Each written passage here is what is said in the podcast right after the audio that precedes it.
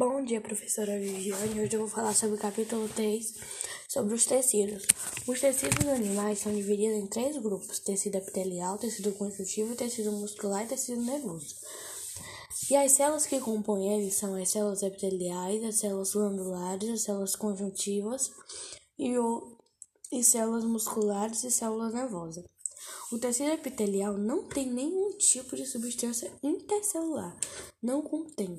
O tecido conjuntivo é o mais abundante no organismo, possui uma grande substância intercelular.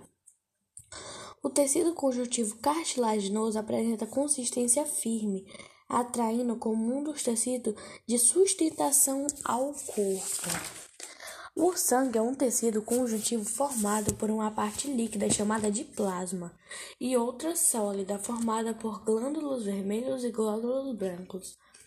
Também temos o tecido hematoeupédico, o tecido adiposo e tecidos musculares, que dentro dos tecidos musculares estão envolvidos tecido muscular não extraído, tecido muscular extraído esquelético e tecido muscular extraído cardíaco.